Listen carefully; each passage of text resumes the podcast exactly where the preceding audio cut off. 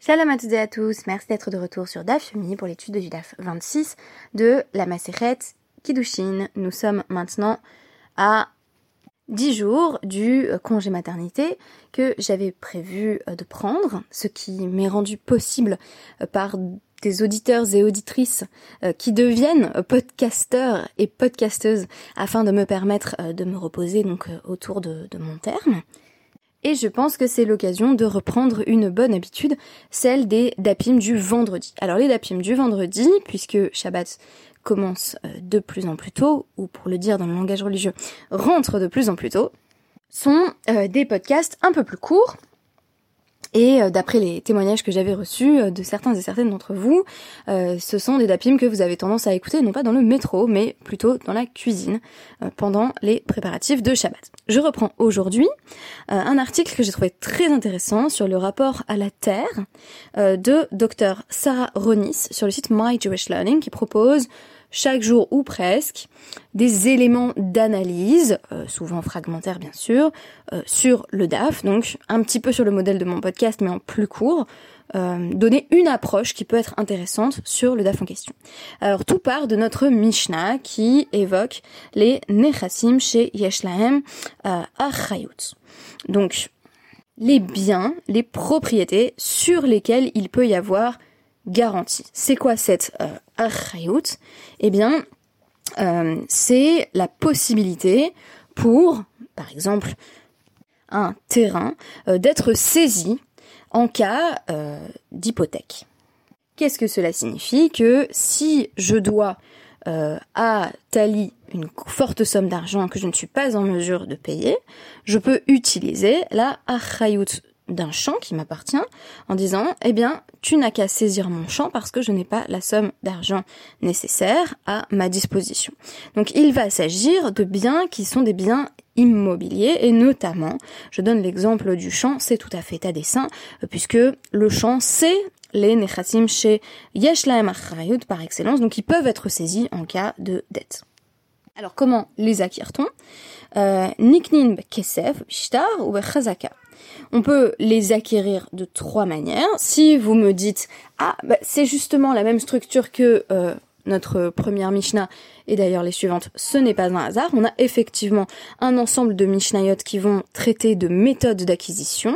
Et puis, euh, une fois qu'on aura terminé d'évoquer les différentes méthodes d'acquisition euh, qui correspondent à chaque objet, donc à la fois des biens mobiliers et immobiliers, il sera de nouveau question des kinoshin au sens fort après que l'on a euh, épuisé la question des modes d'acquisition. Donc on nous dit niknin, de nouveau, ils sont acquis par de l'argent, par un contrat ou par euh, chazaka. Donc chazaka, c'est euh, littéralement c'est le fait de prendre possession de quelque chose. on dit souvent à la synagogue par exemple chazak en disant force.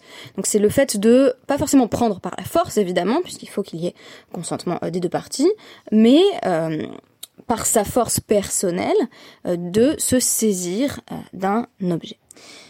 À l'inverse, on dit chez Lahem euh, des biens ou des personnes ou des objets sur lesquels on ne peut pas donc poser de garantie, en niknin et la bimshecha. On ne peut les acquérir que en les tirant dans son domaine. donc il faut physiquement en, prendre possession, ce qui n'est pas nécessairement le cas. D'ailleurs, quand on a euh, une forme de kinyan bekesef, je peux donner de l'argent et ne pas prendre immédiatement possession de la chose. En revanche, les objets qui nous sont euh, donnés euh, en guise d'exemple par la suite, dans le DAF 26, ça va être voilà typiquement des objets précieux que l'on possède ou des animaux où là il faut qu'il y ait meshicha. Donc il faudrait que quand on les donne à quelqu'un ou qu'on les vend à quelqu'un, la personne pour en prendre vraiment possession tire l'objet à elle. La Gemara va commencer euh, sur une question qui est d'où connaît-on ces trois méthodes, notamment pour euh, le champ, d'acquisition? Donc d'où sait-on Kesef, Shtar et Chazaka. Et systématiquement, eh bien, on va avoir euh, des psukim qui sont tirés du livre de Jérémie. Donc, on commence par nous dire comment est-ce qu'on sait que on peut acquérir notamment un champ euh, avec de l'argent Eh bien parce qu'il est dit, ils acquerront leur champ avec de l'argent. C'est Yirmiaou 32-44. Donc ça semble très clair. intéressant d'ailleurs, la, question que pose le, docteur Sarah Ronis, qui me semble excellente, c'est pourquoi aller chercher toutes nos sources euh, dans les Nevim, dans les ouvrages des prophètes? Euh, on aurait pu euh, aller chercher du côté de la Torah, c'est ce que l'on a fait notamment pour la question du Kinyan au sujet de l'épouse. Ici, on va chercher du côté de Jérémie, du prophète Jérémie, et il faudra savoir pourquoi, et c'est précisément ce, ce, Torah que, j'emprunte donc sur My Jewish Learning. Donc on nous dit comment sait-on également que c'est possible euh, d'acquérir un champ euh, avec un document? Eh bien, on nous dit qu'il y a deux candidats possibles. Là encore un verset, euh, toujours dans, dans, le 32e Pérec de Yirmiyahu, où on nous parle euh, du fait d'écrire et de signer un document au sujet duquel des témoins vont ensuite établir leur témoignage.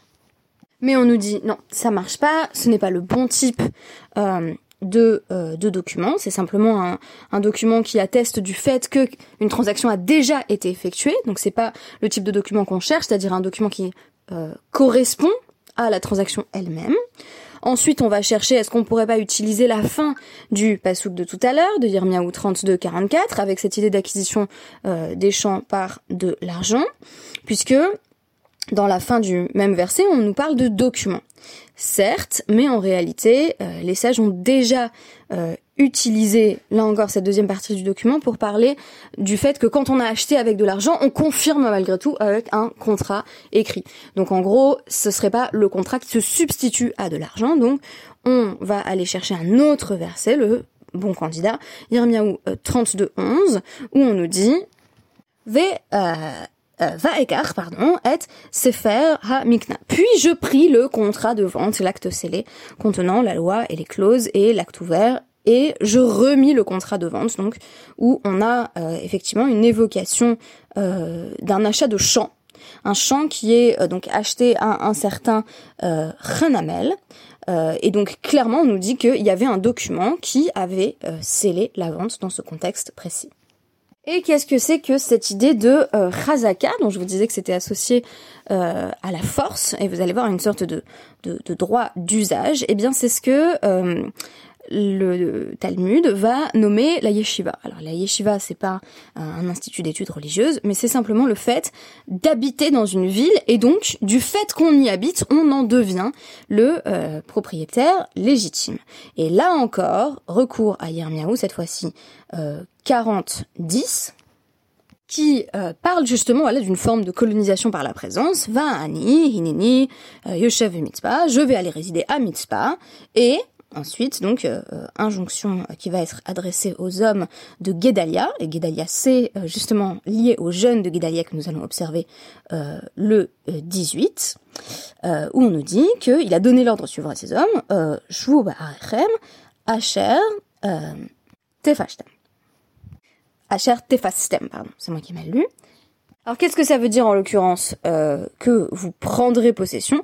Établissez-vous dans les villes dont vous avez pris possession Eh bien, c'est lié au fait que simplement en habitant euh, dans l'endroit, on en prend possession euh, de façon implicite. Donc le troisième verset qui va être présenté dans la Gemara par Riskia pour évoquer les trois formes d'acquisition sont des versets tirés de Jérémie. Le docteur Sarah Ronis commence par constater que euh, la plupart des lois rabbiniques sont plutôt dérivées de versets bibliques. C'est-à-dire que euh, la source vers laquelle on aurait spontanément tendance à se tourner lorsque l'on cherche des pesukim pour euh, justifier une loi existante, en l'occurrence la loi d'acquisition des champs, eh bien ce sont des psukim du Chumash, donc les cinq premiers livres de la Torah. Et plus particulièrement, pourquoi auteur de Psukim tiré du 32e chapitre de Jérémie, où on, a euh, donc deux sources euh, et de nombreux autres candidats euh, à servir de source justement pour parler de ces formes d'acquisition? Eh bien parce que on y évoque une forme d'avenir prophétique dans lequel les Juifs qui s'apprêtent, les Hébreux qui s'apprêtent à être exilés, euh, donc euh, Jérémie, bien entendu, annonce l'exil, mais aussi euh, sa réparation et donc sa fin. Au moment où ceux qui ne sont pas encore exilés, mais vont bientôt être exilés, reviendront de de la Babylonie et reprendront possession de Eret Israël. Donc on est en train de nous parler d'un moment de déchirement à venir et en même temps de la possibilité de retrouver sa terre. Et en Jérémie 40, on donne la parole à Guédalia. Donc Guédalia qui est un gouverneur qui avait été nommé par les conquérants babyloniens et qui s'appelle Guédalia et dont on pleure la mort à l'occasion du jeûne de Guédalia. Et ce qui est très intéressant, c'est que Jérémie 40, c'est finalement une modalité presque inverse du rapport à, euh, à Eretz Israël, puisque Guédalia en fait dit euh, ben Achikam dit à ses hommes Ne craignez pas de servir les Chaldéens, demeurez dans le pays, soyez les sujets du roi de Babylone et vous vous en trouverez bien.